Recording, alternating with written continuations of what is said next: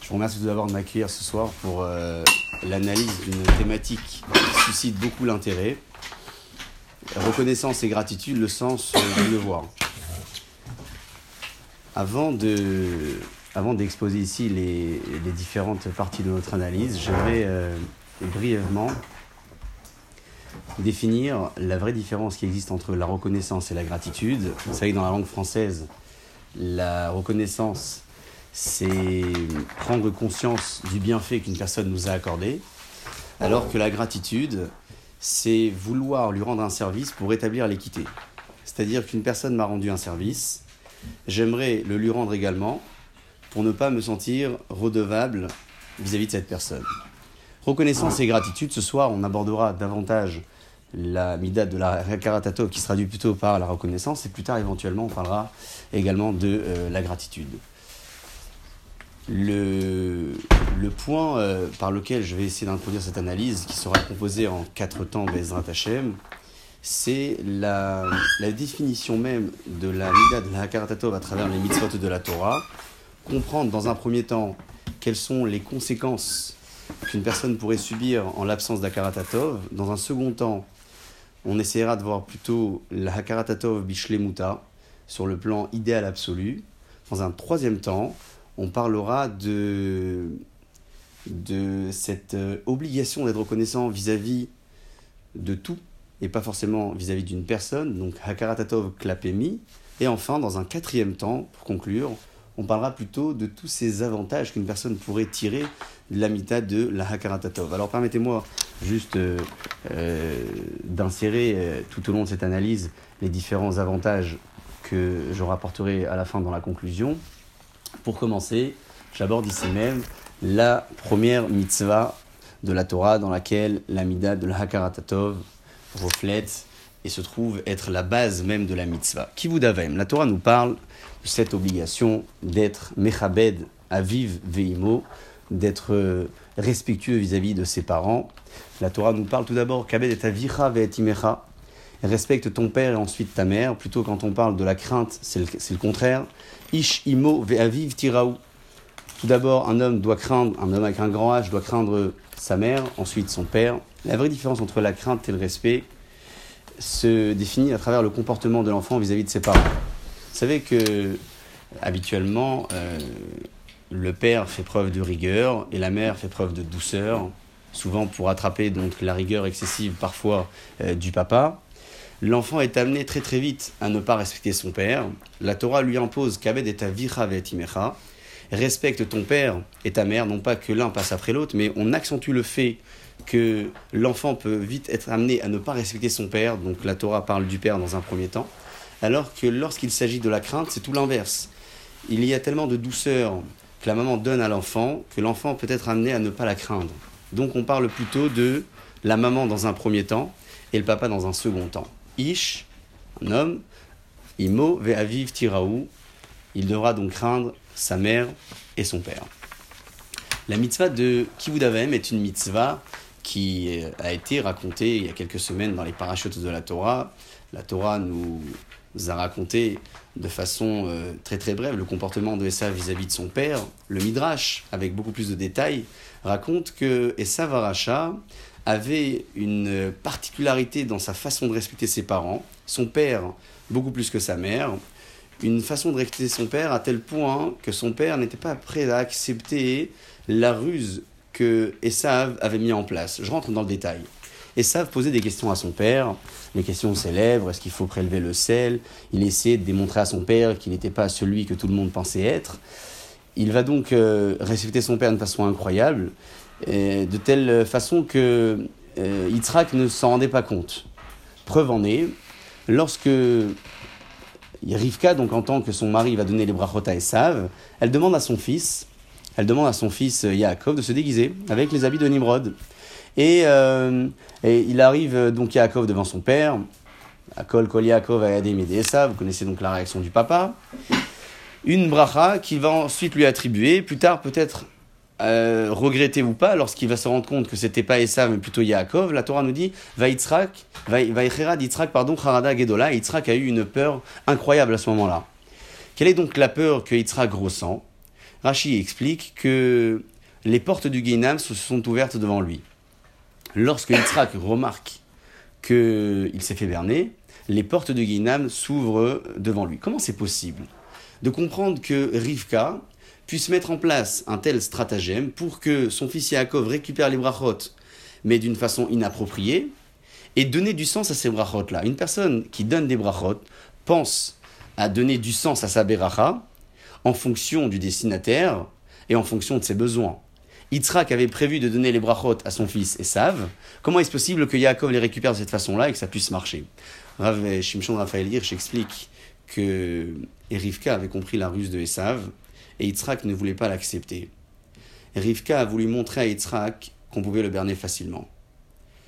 Et d'ailleurs, lorsque Yitzhak remarque que son fils l'avait rusé, nous disait euh, Rachi un petit peu plus haut, les portes du Guénam se sont ouvertes devant lui. Quel est donc le sens de ce commentaire, les portes du Guénam Raphaël Shmulevitz, il explique dans ses Moussar que lorsqu'une personne se rend compte que le raisonnement qu'il avait tout au long de sa vie était un raisonnement qui était erroné, le sentiment qu'il a à ce moment-là est un sentiment bien plus fort et plus difficile à vivre que euh, le, que lui-même. Voilà ce que dit Rashi lorsque Yitzhak se rend compte de ce qui s'est passé. Comment est-ce possible donc que la bracha a oui marché pour Yaakov Parce que lorsque Yitzhak se rend compte, il dit Ata, Ata Gambraouchie. Maintenant que je me suis rendu compte de ce qui s'est passé, alors lui aussi sera béni. C'est-à-dire qu'il va confirmer la bracha qu'il avait prévu au départ pour Esav, mais qu'il venait de donner à Yaakov, il va la confirmer au moment où il a eu cette peur et cette crainte. Mitzvah de Kivuda je reviens à l'histoire de Esav. Comment est-ce possible de comprendre qu'une personne aussi débauchée, aussi mauvaise, aussi égoïste que Esav, un tueur, qui avait du sang sur, sur les mains, puisse respecter son père de cette façon-là On prend un exemple et on explique l'amida par excellence. L'amida, vous savez, porte ce nom de mida, mesure, les midotes, les traits de caractère elles sont euh, bonnes ou mauvaises en fonction du juste équilibre que j'y mettrai. La Torah ne parle jamais de l'interdiction de se mettre en colère ou d'être orgueilleux. Euh, on parle plutôt de ne pas tuer, ne pas voler, etc. Mais pas de ce genre de trait de caractère. Pourquoi? Parce que chaque trait de caractère a un côté qui est bon, un côté qui est moins bon. Je vous donne un exemple à travers l'histoire. Vous connaissez l'histoire de euh, Dora Falaga. Afalaga est une euh, une génération qui se rebelle contre Hakadosh Baruchou. Il se rebelle, il construit cette tour, il monte un peu plus haut pour euh, démontrer à Akadosh Baruchou que sa seule force était euh, la punition à travers les eaux. Qu'est-ce qu'il fait à Akadosh Baruchou Akadosh Baruchou est maflig. C'est-à-dire quoi maflig? Maflig, c'est distinguer deux éléments l'un de l'autre. Il va donc les séparer, il va les disperser et leur donner à chacun une langue différente. Pourquoi? Lorsque l'on parle de hardout, de euh, cette union, l'union qui fait la force, l'union peut être bonne ou moins bonne. Vous avez certainement toutes côtoyé les bancs de l'école, vous avez eu l'occasion de voir euh, des groupes se former pour, euh, pour s'initier à de bons projets, et parfois des groupes se former pour d'autres choses mauvaises. La, donc la force de l'unité peut être bonne ou moins bonne. Lorsque le Dor Aflaga s'unit, il se rebelle contre Akadosh Bokhu. Akadosh Bokhu est mafligotam, il est disperse. Pourquoi? Il dira à Dessler que si les peuples avaient gardé toute une langue commune, il se peut que la rébellion que ces peuples auraient mis en place n'aurait pu donner de place à la Torah dans ce monde. C'est-à-dire que la Torah ne peut exister sur terre que lorsque la personne ou un peuple la pratique. Si les peuples étaient encore unis aujourd'hui, à travers une seule langue, un seul langage, il se peut que la Torah n'aurait plus de place dans ce monde. Or, le monde tient sur la Torah, donc le monde n'aurait pas pu perdurer. Voilà pourquoi Akadosh est maflig. Il va donc disperser ces nations. Cet exemple nous démontre que une même notion peut être exploitée dans le bon ou dans le mauvais sens. Je reviens à l'histoire du Kivud Qu'est-ce qui s'est passé dans l'histoire de la vie de Esav?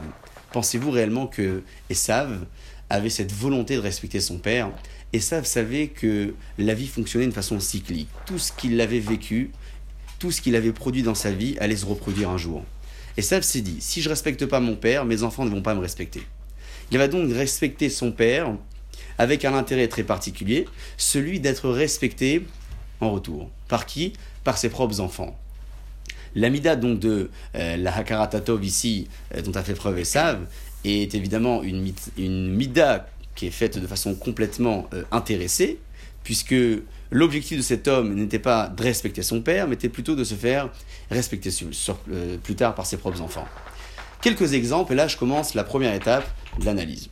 La première étape de l'analyse, c'est euh, cette première phase où on découvrira donc ensemble différentes parties de la Torah où il s'agit d'une absence d'akaratatov qui a causé malheureusement de très forts dégâts, ou plutôt, ou plutôt de fortes punitions dans l'histoire, je, vais essayer vraiment d'aborder les choses de façon euh, chronologique. Dans l'histoire, première paracha du Sefer Bereshit, donc euh, la Torah nous parle de la création du monde, euh, l'homme qui arrive le sixième jour, peu après donc la création de l'homme, la Torah nous dit qu'Akadosh Borou fait tomber les pluies sur terre, parce que avant cela, Akadosh Baruch ne les a pas fait tomber. Pourquoi? Adam Aïn Adama. L'homme n'était pas encore là pour travailler la terre. Pourquoi donc? Euh, Akadosh attend que l'homme euh, soit donc créé pour pouvoir faire tomber la pluie. Je vous lis un commentaire de Rashi. Rashi sur place nous dit la chose suivante. Ou Mataam Loimtir, pour celles qui, qui veulent donc euh, la référence, Perekbet Pasukehe. Rachid sur place nous dit la chose suivante. Ou matam loim tir. Et pourquoi donc Akadosh Bokhu n'a pas fait tomber les pluies? Les fiches Adam aïn la Adama. L'homme n'était pas là pour travailler la terre. Ve'en makir betovatam shel kshamim. Et donc il ne connaît pas encore les bienfaits de la pluie. Adam, et lorsque l'homme donc vient et créé le sixième jour, Shem Tzorech Laolam, et qu'il prenne euh, conscience du besoin euh, des pluies, il a donc prié pour que les pluies tombent, Viardou, et la note etc. Et donc, euh, les arbres ont donné euh, des fruits. Ce qui veut dire que la, Torah donc, nous démontre d'une façon très très claire que même dans la création du monde, Akadosh Borou va faire en sorte que la pluie n'arrive qu'après la création de l'homme, qu'après le sixième jour, pour qu'il puisse être reconnaissant. Bizarrement, un petit peu plus tard dans l'histoire, on voit que Adam Arishon n'a pas pris réellement conscience de cette importance d'être Makir Tova. Toujours dans l'histoire, toujours dans Sefer Bereshit, un peu plus tard, dans le Père Gimel, lorsque Akadosh Bokhu lui demande que s'est-il passé après la, faute euh, donc qu'il a commis avec son épouse Rava, plutôt à cause de, c'est ce qu'il va dire donc euh, Adam Arishon. Je vous lis le pasouk, Père Gimel, pasouk Yudbet, il dit Adam Arishon, va yomer à Adam, Isha asher natata imadi, c'est la femme que tu m'as placée à mes côtés ou avec moi, c'est elle donc qui m'a encouragé à fauter. Quel est donc le sens de Aïcha Asher Natata il m'a dit? Et dire Rachid sur place, Kan Kafar Betova. À cet instant, Adam Arishon va donc renier le bienfait qu'Akadosh Baruch lui a accordé. Pourquoi? Parce qu'il va donc mettre en avant le fait que la faute qu'il venait de commettre a eu lieu à cause de cette femme qu'Akadosh Baruch lui a donnée à ses côtés. Il est donc Kfutova, la première fois dans l'histoire où un homme est euh, Kfutova, c'est-à-dire qu'il ne reconnaît pas le bienfait qu'Akadosh Baruch lui a accordé. Dans la suite de l'histoire, cette erreur se poursuit et euh, se reproduit. Un pasouk que Yeshaya le prophète écrit, Perekalef pasouk euh, Gimel, il dit Yeshaya la chaussure. Yada shor koneu vechamor evus be'alav. L'animal, donc le bœuf, connaît son propriétaire, l'âne, il connaît la crèche de son maître, Israël, Loyada ami Loïd Bonan. Mon peuple d'Israël, donc, ne me reconnaît pas et n'a plus de discernement. Qu'est-ce que, dit Yeshaya dans ce passouk Que le Ham Israël commence à fauter lorsqu'il n'a plus le discernement de ce qui est bon, euh, du, bon par rapport à ce qui est moins bon. C'est-à-dire que lorsque le Ham Israël s'habitue à recevoir de la bonté, il ne reconnaît plus le bienfait qu'Akadosh Baruch lui accorde, et à cet instant-là, il dit Yeshaya, le Ham Israël commence à fauter. On voit bien que euh, lorsque le premier homme dans l'histoire faute et, et ne reconnaît pas ce bienfait qu'Akadosh Baruch lui a accordé, Akadosh Baruch va le punir également Mida Keneged Mida. Que veut dire Mida Keneged Mida? Traduction mesure contre mesure. Ça veut dire, ça veut pas dire que euh, une personne qui se coince le doigt entre deux tables, c'est-à-dire qu'il a fauté avec son doigt. Ça veut dire que la punition est censée lui permettre de comprendre quelle est l'origine de sa faute. Et donc souvent, euh, vous voyez des personnes qui réagissent de cette façon-là. Euh, mais qu'est-ce que j'ai fait? Pourquoi je me suis fait mal au doigt? Non, c'est pas comme ça qu'il faut réfléchir. Pourquoi j'ai eu mal? Pourquoi Kadosh Baruch m'a puni? Pas forcément sur le doigt, j'ai pas forcément fauté avec la main, avec le doigt, avec le pied, mais je suis censé comprendre à travers la punition qu'Akadosh Baruch m'inflige l'erreur que j'ai pu faire euh, auparavant. Quelle est donc la punition que Adam Arishon reçoit à ce moment-là? Que va-t-il lui dire? Akadosh Baruch va lui dire la terre sera maudite. Pourquoi? Parce que tu vas la travailler. Vekot vedardar tatsmiachlar. Ça veut dire quoi kot vedardar? Kot vedardar, ce sont des ronces, des pics. C'est ce qui ne produit pas. Akadosh va lui démontrer tu vas fournir des efforts, mais tu verras que la terre va se retourner contre toi. Au lieu qu'elle produise des fruits, elle produira plutôt des ronces. Tu vas découvrir pour la première fois de ton existence ce qu'est de travailler quelque chose ou travailler en faveur de quelque chose et que cette chose-là se retourne euh, contre toi. La mida de la Hakaratatov, et que la Torah nous cite ici en tout cas dans l'histoire d'Adam Arishon, est une notion que l'on peut découvrir euh, dans bien d'autres références, euh, références plus contemporaines qui définissent la mida de la Hakaratatov comme la prise de conscience qu'une personne nous a accordé quelque chose alors qu'on n'était pas censé la recevoir. Ravi Rucham de Mir, un grand magiar, disait que la mida de la Hakaratatov n'est pas une option dans la vie de l'homme, c'est un devoir. Il existe souvent des domaines pour lesquels on a le sentiment de bien faire parce qu'on a agi l'ifni mishuratadin. C'est-à-dire qu'on n'était pas obligé de le faire, mais on l'a quand même fait. Et puis Akadosh nous récompensera pour cela.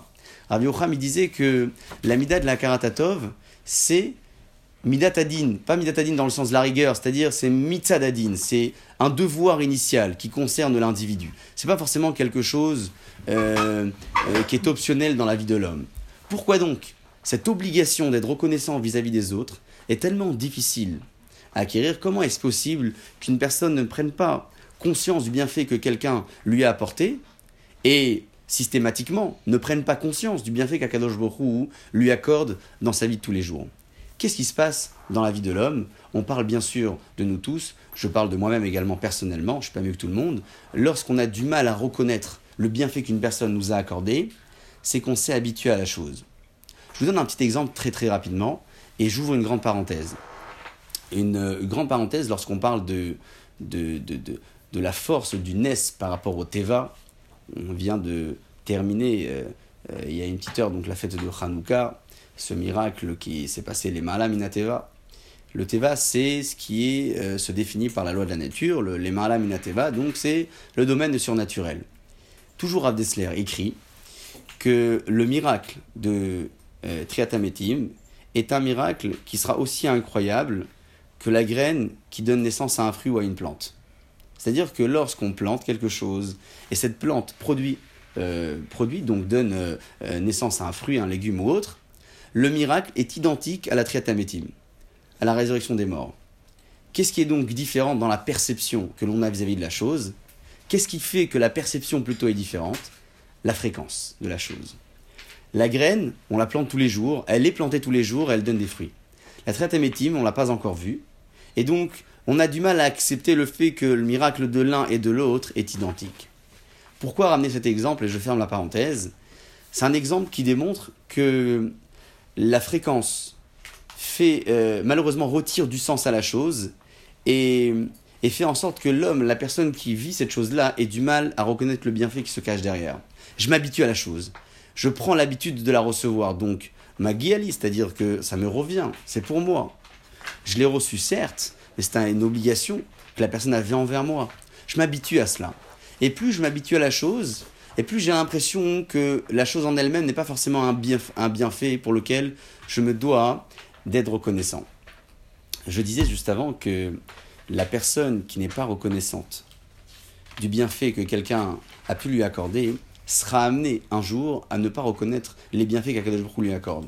J'essaierai de développer un peu plus tard cette idée, mais euh, juste à présent, je me permettrai de la rapporter pour euh, m'arrêter sur un sujet extrêmement important euh, lorsque l'on parle de l'amida de la Hakaratatov. Chachma Kabbalah, que je n'ai pas étudié, mais évidemment que j'ai découvert dans certains Sfarim, explique que Hakadosh Baruch a créé un univers aussi incroyable, aussi immense, pour faciliter à chacun et chacune d'entre nous de croire en lui. Comment ça fonctionne? Le monde est infini, d'accord? L'univers est infini. euh, même les scientifiques vous le diront aujourd'hui, on en découvre encore. Ça peut être euh, dans euh, les espèces animales, marines, etc. On voit, on voit toujours des grandes découvertes dans l'univers, les galaxies, etc. Pourquoi Kadosh Baruch a créé un monde aussi incroyable? Pour ne pas que l'homme soit amené à penser qu'il en est à l'origine. C'est très simple en fait. Regardez, l'équation est très simple. L'homme est complètement défini. Le monde est infini. Une chose qui est définie ne peut pas créer de l'infini. Donc Akadosh Borou a créé le monde de telle sorte que l'homme ne puisse pas se dire j'en suis à l'origine. Donc je me dois de croire en Akadosh Borou.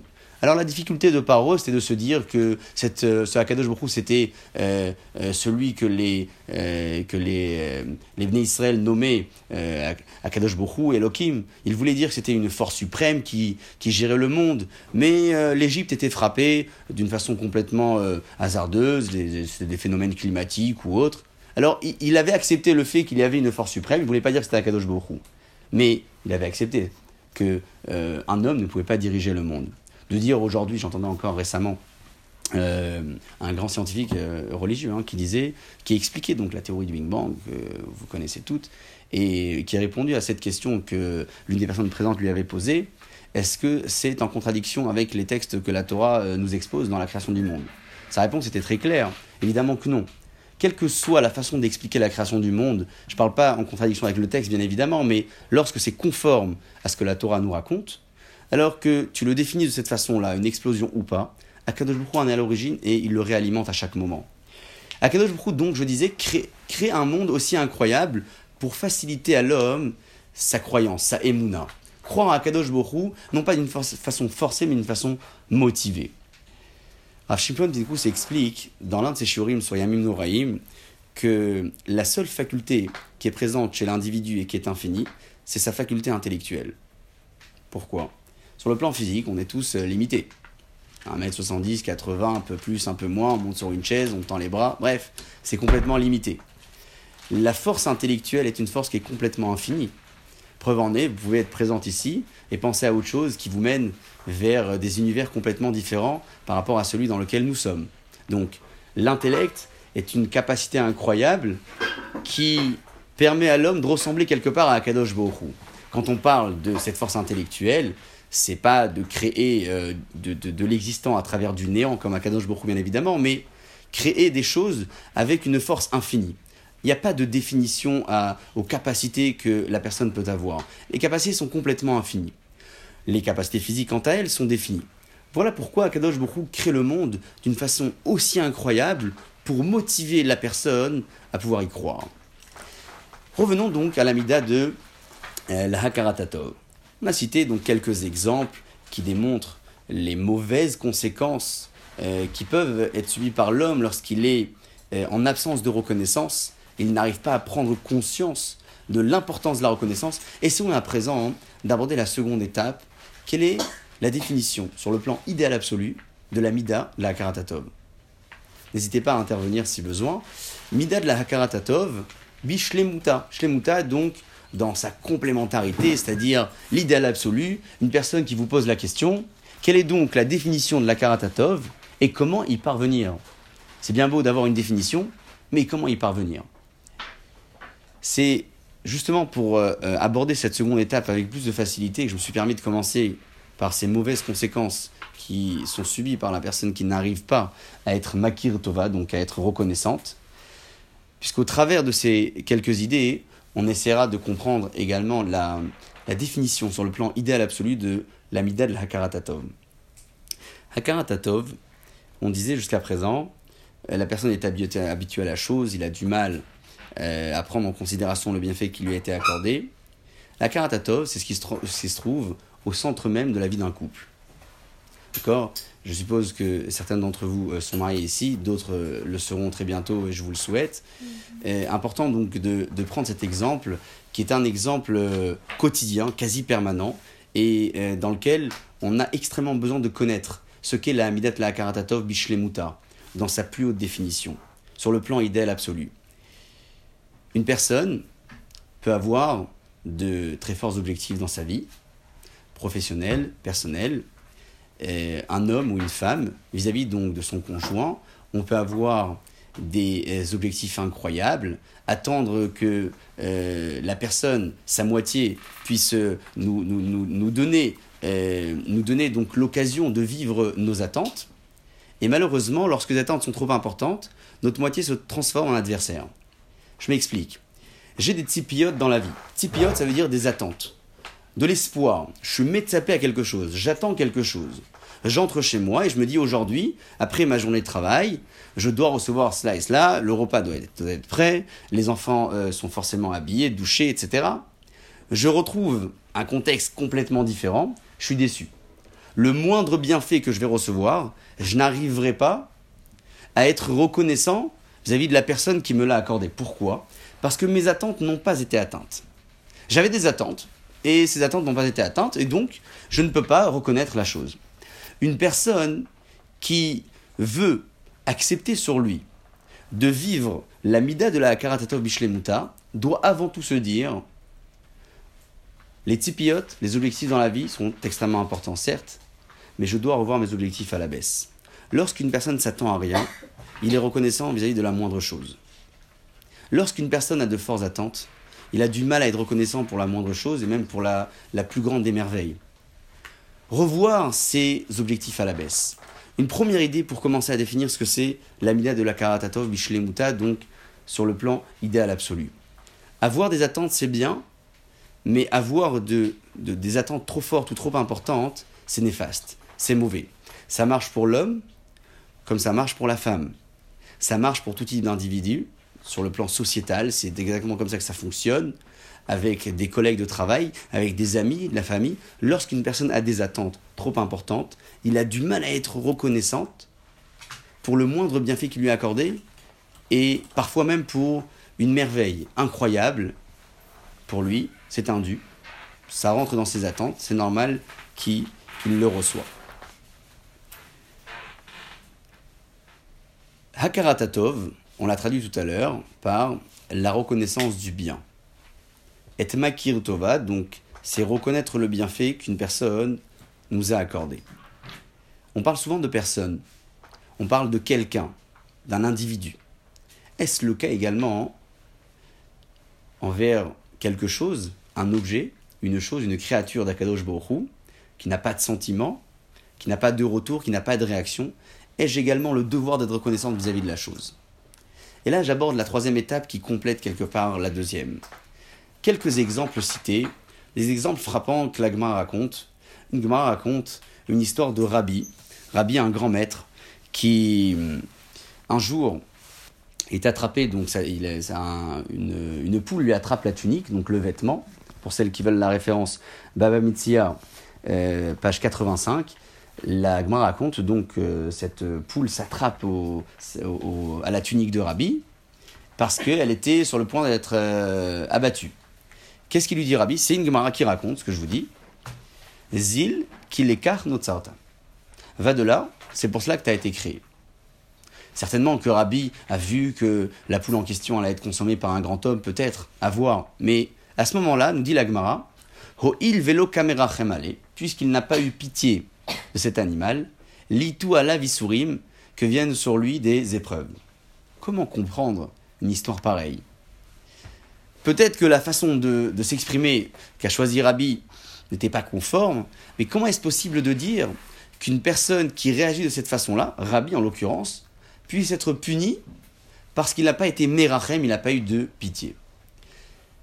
Envers qui ai-je le devoir d'être Makir Tova? Envers qui j'ai l'obligation d'être reconnaissant ou reconnaissante vous connaissez certainement cette phrase de euh, le puits duquel tu as bu, ne jette pas de pierre. Alors c'est pas une phrase qui a été inventée, c'est une phrase que l'Agma raconte. Bera des B, la de kala pour le terme donc araméen. Le puits duquel tu as bu, n'y jette pas de pierre. C'est une Gemara qui se trouve dans Babakama, page 92b. La nous dit que même vis-à-vis d'une créature de Dieu qui n'a pas de sentiment, qui n'a pas de réaction, qui ne ressent rien, on a un devoir d'être reconnaissant. Comment est-ce possible? Pourquoi Kadosh Borou me demande d'être reconnaissante, non pas vis-à-vis de l'homme, de l'être humain, de l'individu que j'ai face à moi, mais également vis-à-vis d'une créature de laquelle j'ai pu tirer un certain, un certain bénéfice? Une personne qui a du mal à être reconnaissante, c'est quelqu'un qui peut être amené à penser que la mida de la Hakaratatov dépend de la volonté de celui qui lui a accordé la chose. Je m'explique. On a deux personnages. Il y a le donneur et le receveur. Donc la personne me donne et moi je reçois. Lorsque j'ai du mal à être reconnaissant, c'est tout simplement parce que je me dis que la personne, lorsqu'elle m'a donné quelque chose, elle avait un intérêt. Ou encore, c'est normal qu'elle me l'ait donné. Plein de raisons. Ou encore, c'est dans mes attentes, donc euh, si c'est dans mes attentes, encore une fois, c'est normal que je le reçois. Je fais dépendre la mida de la karatatov de la personne qui me l'a donné, alors que c'est tout l'inverse. Le devoir de la karatatov ne dépend pas de la personne qui me donne, mais dépend de la personne qui reçoit, que je suis. Quel que soit l'intérêt, quelle que soit la raison, la motivation qui a poussé la personne à me donner ce qu'elle m'a donné, je me dois de lui remercier, de le remercier. Ah, mais peut-être qu'il avait un intérêt, peut-être qu'il avait une arrière-pensée, peut-être qu'il projetait de euh, me demander un service par la suite, peut-être. Un tas d'hypothèses sont possibles. Mais la mida de la Karatatov ne dépend absolument pas du donneur, mais plutôt du receveur que je suis. Lorsque euh, la personne est makir tova, lorsqu'une personne est reconnaissante, il a un devoir d'être reconnaissant mais sans intérêt. Il a un devoir d'être reconnaissant simplement parce que la personne lui a accordé quelque chose. C'est-à-dire quoi être reconnaissant sans aucun intérêt? Est-ce que je tire un intérêt particulier lorsque je suis reconnaissant vis-à-vis d'une personne? Est-ce que j'ai un bien-être moral ou physique lorsque je suis reconnaissant vis-à-vis de quelqu'un? Alors je vous cite quelques références. Peut-être que certaines d'entre vous euh, ont déjà eu l'occasion de lire. C'est un livre qui est écrit par un grand scientifique qui s'appelle Alex Courbe, si ça vous dit quelque chose, professeur d'université aux États-Unis. Il écrit comme ça. Il dit que, en dehors de tous les, les aspects euh, incroyables, bénéfiques, importants dans la vie de l'homme, d'être makir tova, c'est-à-dire d'être reconnaissant euh, envers une personne qui lui a fourni un service, un sourire, de l'aide, donc quelque chose qu'il avait besoin, la reconnaissance, la mina de la Karatatov, elle sécrète chez, chez la personne. Alors c'est une grande découverte pour moi aussi, mais j'ai trouvé ça tellement magnifique, je me suis dit que j'allais le partager avec vous. Ce qu'on appelle de la dopamine. Alors, est-ce qu'il y a des étudiantes en médecine ici euh, Peut-être euh, oui, peut-être pas, je ne sais pas. Plus que cela, un deuxième, et là c'est un psychologue qui le dit, il écrit que en dehors de cela, en dehors de la dopamine, la sérotonine, bref, tous les, hormones de l'humeur, je crois, si je, ne fais pas erreur, qui sont sécrétées par euh, la, par la, la, la hakaratatov, cette volonté-là de remercier une personne. Donc je remercie quelqu'un, ça me procure un bien-être incroyable. En dehors de tout cela, c'est aussi l'une des façons, c'est comme ça qu'il écrit dans son livre, c'est un grand psychologue et qui a été euh, euh, approuvé par, par des rabbinim, parce que j'ai lu ça dans des sfaris, mais non pas dans, dans des livres universitaires. C'est ce qui permet à l'individu de d'atteindre ce qu'on peut appeler aujourd'hui le cher Le cher c'est la sérénité, le bien-être, le bonheur. Le bonheur. Lorsqu'une personne remercie, lorsqu'une personne est makir tova, et makir tova à l'individu qui est face à lui, et systématiquement il sera amené à être makir tova à Kadosh Borou, parce qu'il vit dans ce processus-là en se disant ce que je reçois, je ne suis pas censé le recevoir, et puisque je ne suis pas censé le recevoir, je me dois de le remercier. Qui donc La personne face à moi Hakadosh Baruch bien évidemment, je peux atteindre ce qu'on appelle le cher dans la vie. Donc, euh, en citant ces quelques, euh, notions, euh, je reviens à ce que je disais juste avant. On a un devoir d'être reconnaissant vis-à-vis de la personne qui nous a procuré ce bien, mais pas de façon intéressée. Il ne faut pas que cette chose se fasse de façon intéressée. On l'a dit juste avant. On ne peut pas faire dépendre la Karatatov du donneur, en prétendant que lui avait un intérêt. Alors, moi également de mon côté, qui est le receveur, si j'ai une obligation de reconnaître ce bienfait, il faudrait que je le fasse de façon complètement désintéressée. J'en tirerai quelque part un certain bénéfice, certes, mais ce n'est pas forcément ça ma motivation première. J'ai un devoir d'être reconnaissant et je le serai. La mida de la Hakaratatov, donc euh, euh, dans ces euh, quelques références que l'on cite, est une mida finalement qui se vit non pas euh, vis-à-vis de l'homme, vis-à-vis de la personne qui ressent quelque chose, mais même vis-à-vis d'une créature, vis-à-vis de de, de, de, tout et, tout et n'importe quoi, si je puis dire, qui n'a pas forcément de sentiment, qui n'a pas forcément de retour, qui ne se vexera pas. On est euh, parfois amené à se dire aussi, je vais être reconnaissant même si j'ai pas spécialement envie de le faire, parce que la personne face à moi risque de se vexer, ça se fait pas, etc. Alors ça, c'est vraiment la phrase euh, qui ressort dans, dans, dans, dans, beaucoup de discours. Ça se fait pas, il faudrait que je le fasse. Non, c'est pas forcément parce que ça se fait pas. Parce que j'ai un devoir de le faire. J'ai un devoir d'être reconnaissant vis-à-vis de cette personne. En, encore un autre exemple dans l'histoire, toujours, et ce sont les parachiotes à venir, dans Sefer Shemot, la, la Torah nous raconte le début de, des, des diplés, euh, lorsque euh, Moshe Rabbeinu demande à son frère Aaron de prendre son bâton pour frapper le Nil, il frappe le Nil. Pourquoi, à nouveau Rashi Pour ne pas que Moshe frappe cette créature d'Akadosh Borou qui lui a procuré un bien fou lorsqu'elle l'a sauvé? Quand est-ce? Lorsque Bitial l'a posé dans ce berceau et lorsqu'il l'a été euh, sur ce Nil, donc flotté euh, pendant quelque temps avant que sa sœur vienne le récupérer. Moshe donc ne fera pas le Nil.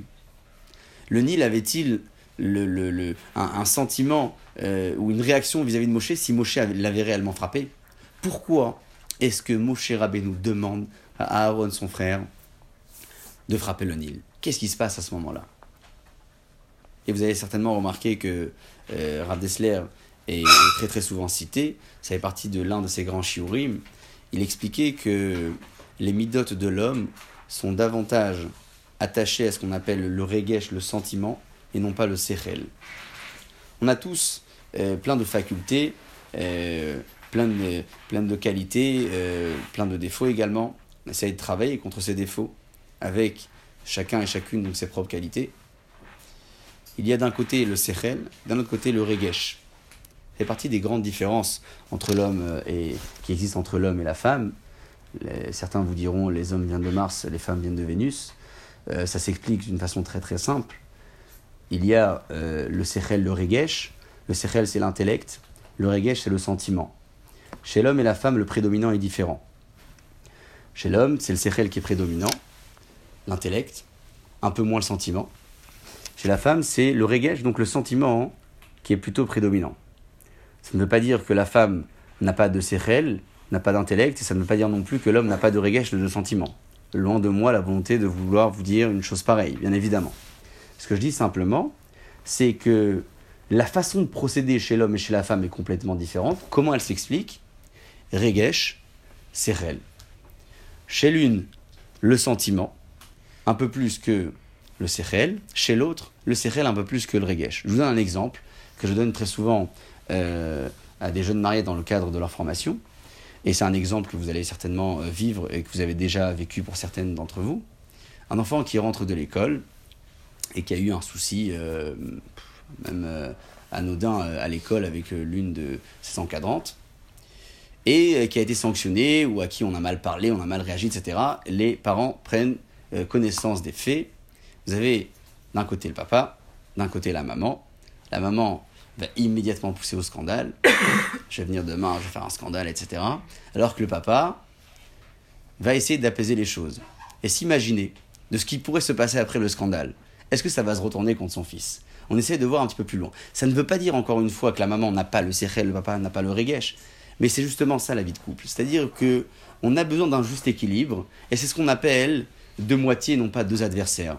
Il y a la faculté prédominante d'un côté le sérel, d'un autre côté le regesh les midotes de l'individu, quel qu'il soit, et là on revient à tout le monde, donc à l'homme avec un grand H, sont basés, toutes les midotes de la personne, sur le regesh, sur le sentiment.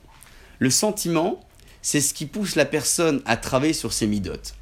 C'est bien évidemment avec un travail d'intellect derrière parce que il faut poser le pour et le contre et s'imaginer on a fait une erreur et cette erreur nous a amené à de mauvaises choses. Bien sûr qu'il y a du mais elles sont basées principalement sur le regesh pourquoi? Je m'explique. Je vous donne un exemple. Je vous donne un exemple euh, qui est un exemple d'autant plus actuel encore aujourd'hui. On nous dit souvent ne pas regarder euh, des scènes violentes on parle pas de la reproduction cinématographique etc on parle vraiment de scènes réelles euh, tant euh, dans l'éducation de nos enfants comme à des adultes, ne regardez pas ce genre de choses. C'est des scènes violentes, certes, elles sont vraies peut-être, c'est pas du cinéma, ok. Ne regardez pas. Pourquoi? Parce que la personne s'habitue à la chose et plus je m'habitue à voir ce genre de choses, et moins je suis sensible à la chose. C'est-à-dire que l'atrocité, elle perd de sens en fonction de, en fonction de mes habitudes. Plus je m'habitue à voir ce genre de choses, et moins je serai sensible à l'atrocité. Moins je, serai, moins je serai sensible à ce qui va se passer devant moi. Lorsqu'on parle des midotes qui sont influencés par le regesh, on donne également cette définition. Le regesh, c'est le sentiment, c'est ce qui va me permettre de ressentir quelque chose pour, pouvoir euh, me dire, dans cette situation, je dois me comporter de cette façon-là, dans cette situation, je dois me comporter autrement. Lorsque j'ai un devoir d'être makir tova, d'être reconnaissant, je me dois de l'être vis-à-vis de toutes les créatures d'Akadosh Baruch quels qu'ils soient, l'homme ou les créatures, donc même des objets mobiles et qui n'ont pas de vie. On parle d'un puits. J'ai pris un verre d'eau, je me suis servi, je ne vais pas cracher dedans dans ce puits. Je ne vais pas jeter de pierre. C'est un puits. C'est le Nil.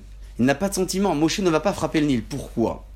Si Moshe Rabbeinu avait frappé le Nil, la mida de la Hakaratatov chez lui aurait été fragilisée. C'est cette obligation d'être Makir Tova, d'être reconnaissante vis-à-vis de quelqu'un qui m'a accordé un bienfait. Quel que soit son intérêt, encore une fois, quelles que ses motivations. Si moi, je ne reconnais pas le bienfait qui m'a été accordé, au contraire, je me retourne contre la chose, contre l'individu, contre le puits, contre le Nil, je fragilise chez moi la sensibilité que j'avais dans la mina de la Hakaratatov. Cette sensibilité, elle existe dans tous les traits de caractère. Vous n'êtes pas sans savoir qu'une personne qui se met en colère, c'est quelqu'un qui a été sensible à une situation particulière, n'a pas accepté ce qui s'est passé. Quelqu'un qui est orgueilleux, il a eu trop de sentiments dans la situation dans laquelle il se trouve, et ces sentiments l'ont poussé à être orgueilleuse. Bref, des tas d'exemples peuvent être cités dans les différents traits de caractère qui nous animent dans la vie de tous les jours, au travers desquels on découvre réellement le sens de cette idée-là.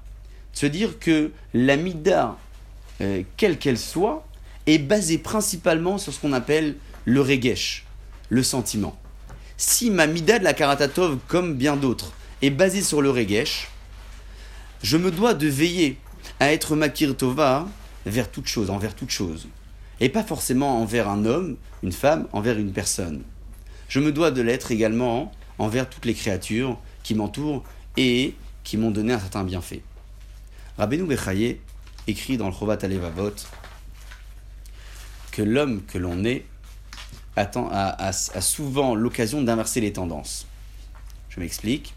Lorsqu'il réussit dans la vie, il fait dépendre sa réussite de ses propres efforts. J'ai investi, j'ai travaillé, j'ai bossé quelques années, c'est normal, je suis devenu ce que je suis devenu. Alors que lorsqu'il échoue, un échec, spirituel, euh, matériel, bref, il se dit euh, Akadosh beaucoup ne m'a pas donné le talent pour euh, pouvoir réussir. Il dit le Chovat il y a un choix à faire. Faire un choix. C'est soit c'est de ta faute, et c'est grâce à toi, soit c'est de la faute d'Akadosh Bokhu, et c'est grâce à lui aussi. Il faut faire un choix.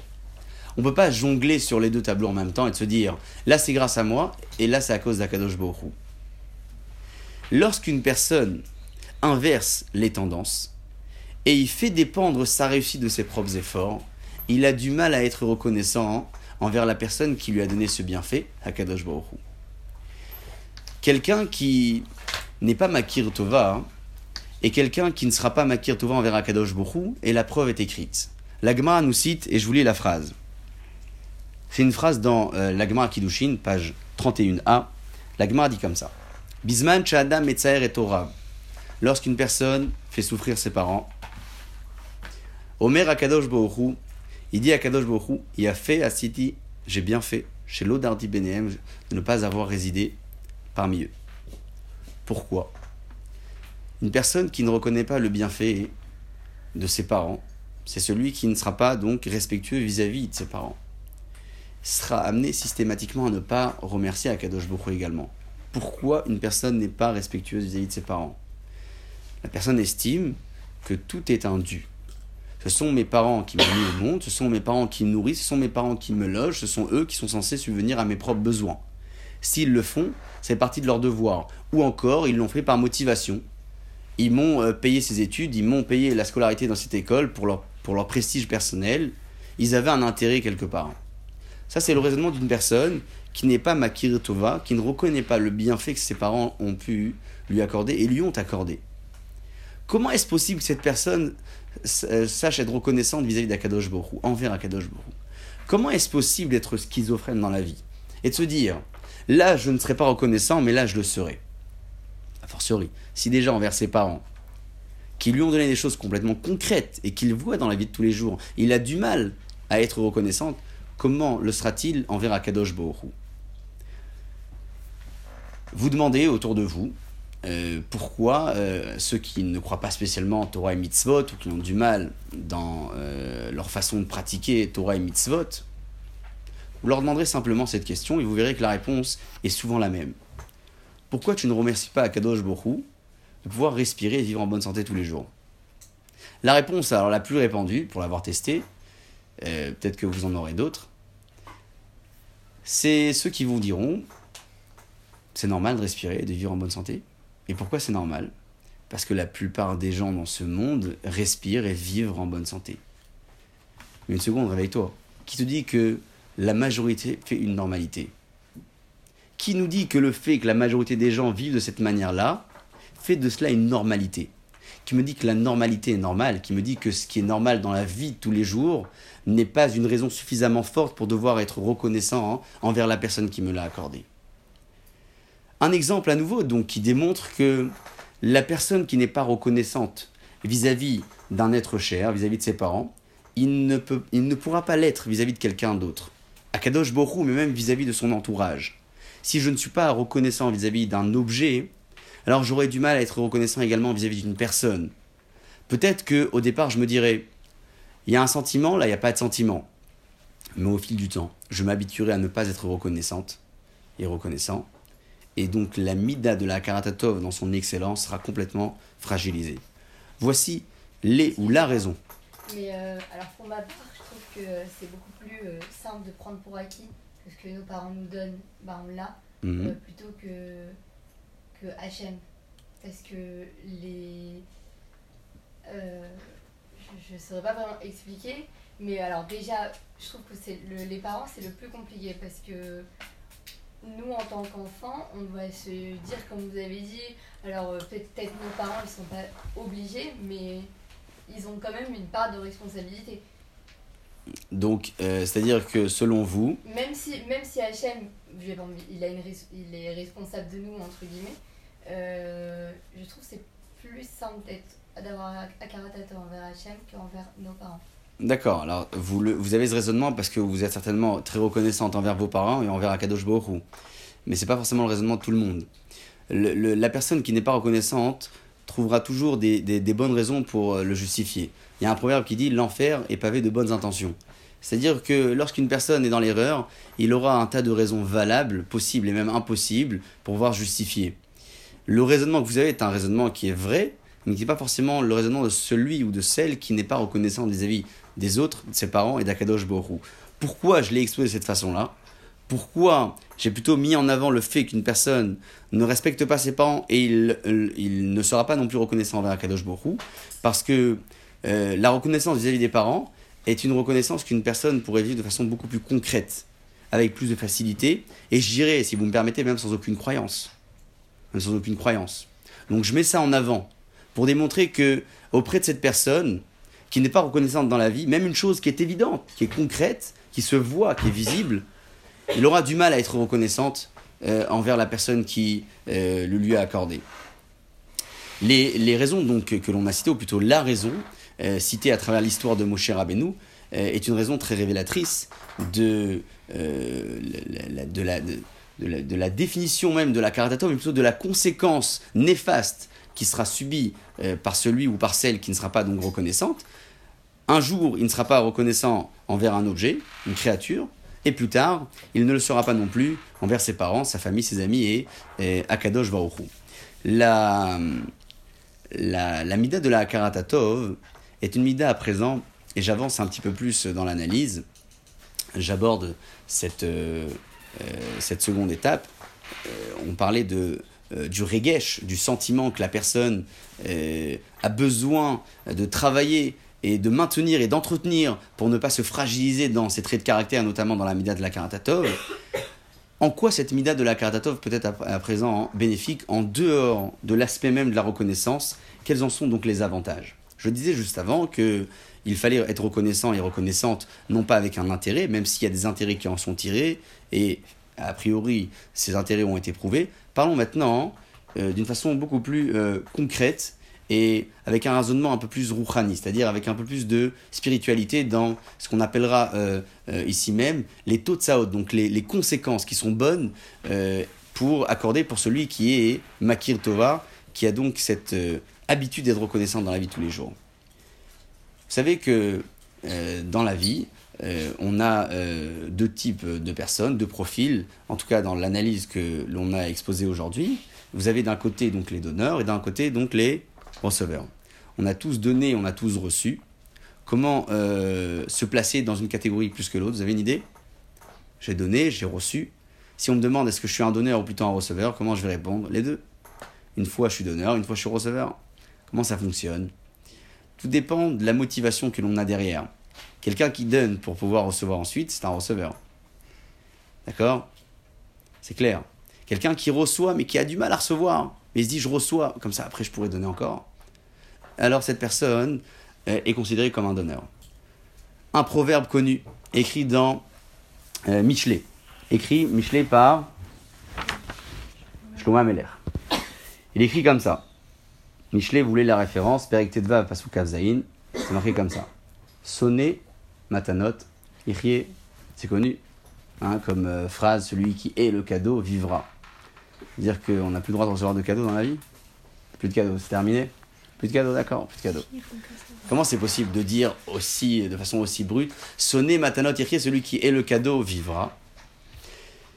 Trois façons de voir les choses, qui en font que deux finalement lorsqu'une personne s'habitue à recevoir, il aura du mal à avoir sa propre indépendance. Je m'explique. Quelqu'un qui vous donne un cadeau, vous sentez obligé de penser comme lui, comme elle. Cette personne a un raisonnement, a une façon de voir les choses, a une façon de s'exprimer. Si vous vous opposez à cette personne-là au moment même où elle vous a accordé quelque chose, vous ne pourrez pas faire valoir vos droits. Vous ne pourrez pas ou vous n'oserez pas mettre en avant une opinion complètement différente euh, de la personne qui vous a accordé ce cadeau. Pourquoi? Parce que ce cadeau vous a quelque part forcé à penser comme elle. Première idée pour expliquer le sonnet matanotirrier. La vie, c'est quelque part euh, une façon de parler de l'indépendance quand on parle de yirier. Quelqu'un a besoin de sa propre euh, indépendance et sa façon de voir les choses. Lorsqu'il s'habitue à recevoir des cadeaux, alors il a du mal à penser à penser donc euh, de façon différente par rapport à celui qui ou celle qui lui a accordé euh, un cadeau. Plus que cela, une euh, personne qui s'habitue à recevoir des cadeaux sera consciemment ou inconsciemment dirigée par celui ou celle qui lui a donné le cadeau. D'accord? Je m'habitue à recevoir. Donc je suis inconsciemment dirigé par ce que la personne me demande. Je me sentirai obligé de faire tout ce qu'elle me demande. Troisième idée, lorsque la personne donc s'habitue à recevoir des cadeaux, il sera vite amené à être kofer betovato chez la Kadosh à renier le bienfait d'Akadosh Borou. Pourquoi? Il est souvent euh, et habitué à recevoir des cadeaux. Il arrive à se dire que tout lui est dû.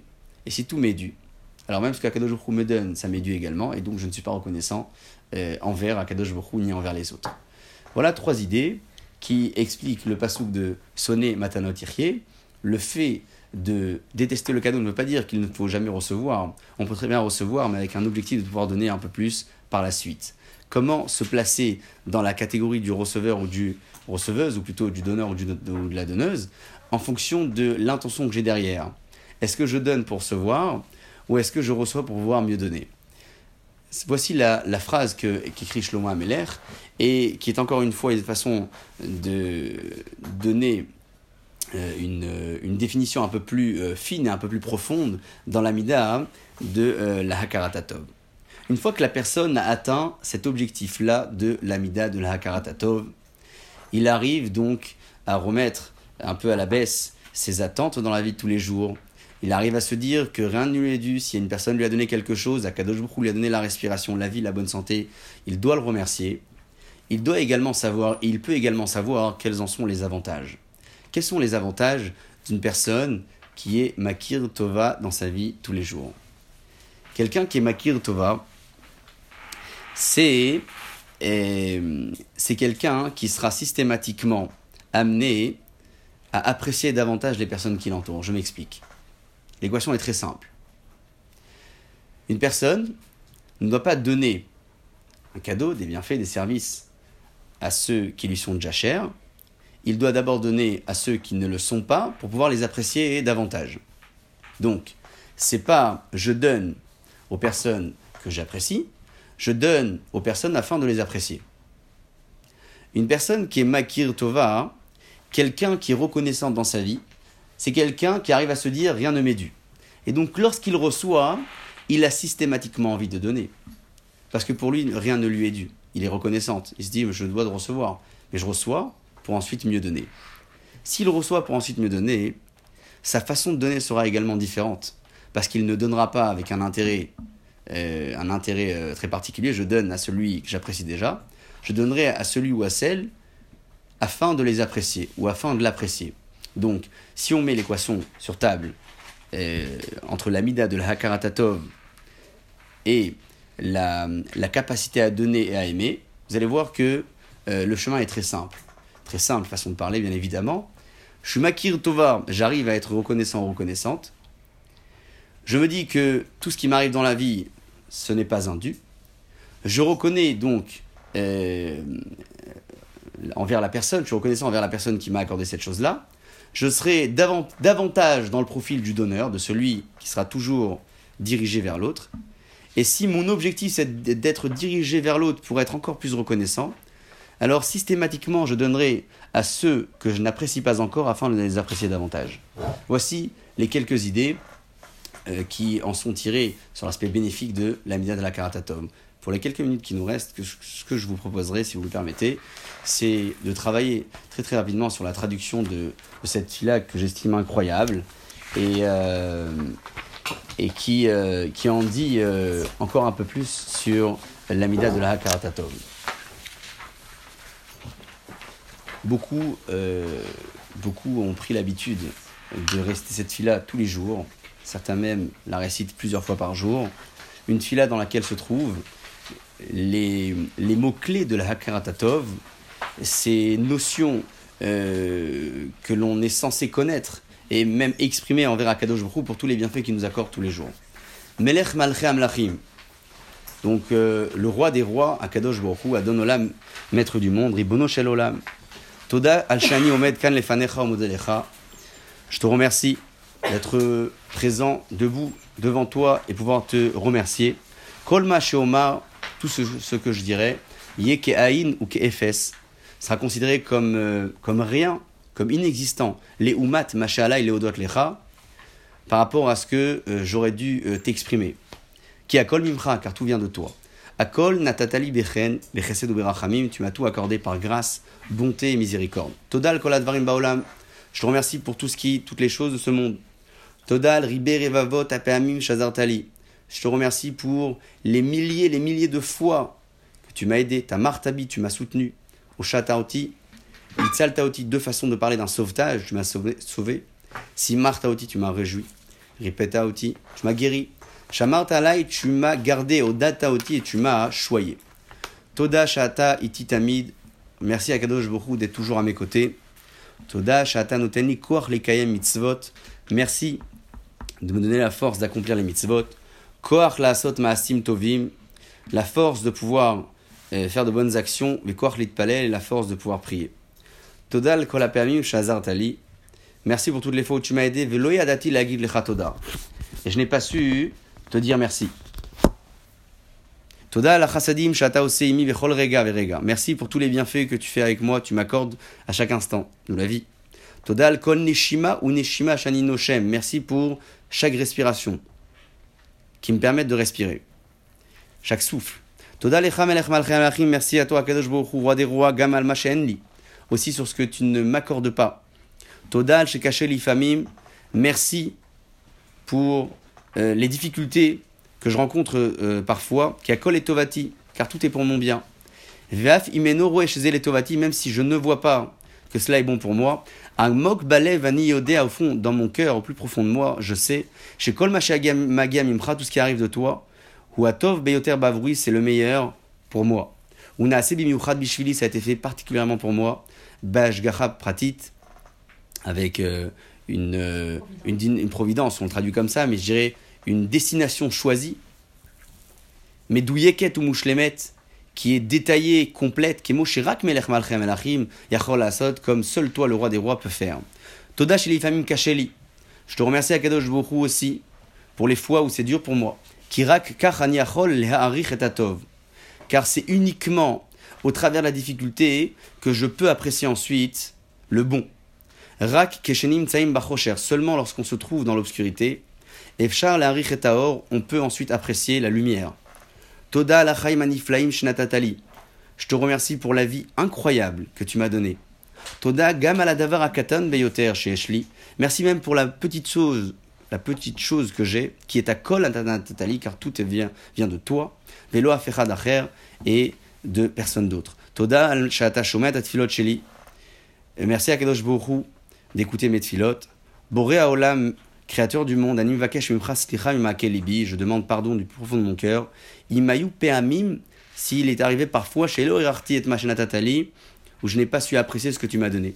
Ou Bamakom les Hodot, au lieu de te remercier, Rakitlonanti, je n'ai fait que me plaindre. Anna, s'il te plaît, Altidrachek Olam, ne t'éloigne jamais de moi. Ani Afar faire, je suis terre et poussière, Vata Adon Kola Olam, et toi tu es maître du monde. Donc merci également à vous pour votre échange qui était extrêmement enrichissant. Je vous souhaite une immense, immense atzlacha pour la suite de vos études et votre parcours personnel et professionnel, Bezrat Hashem. Baruch Adonai Amen, Amen.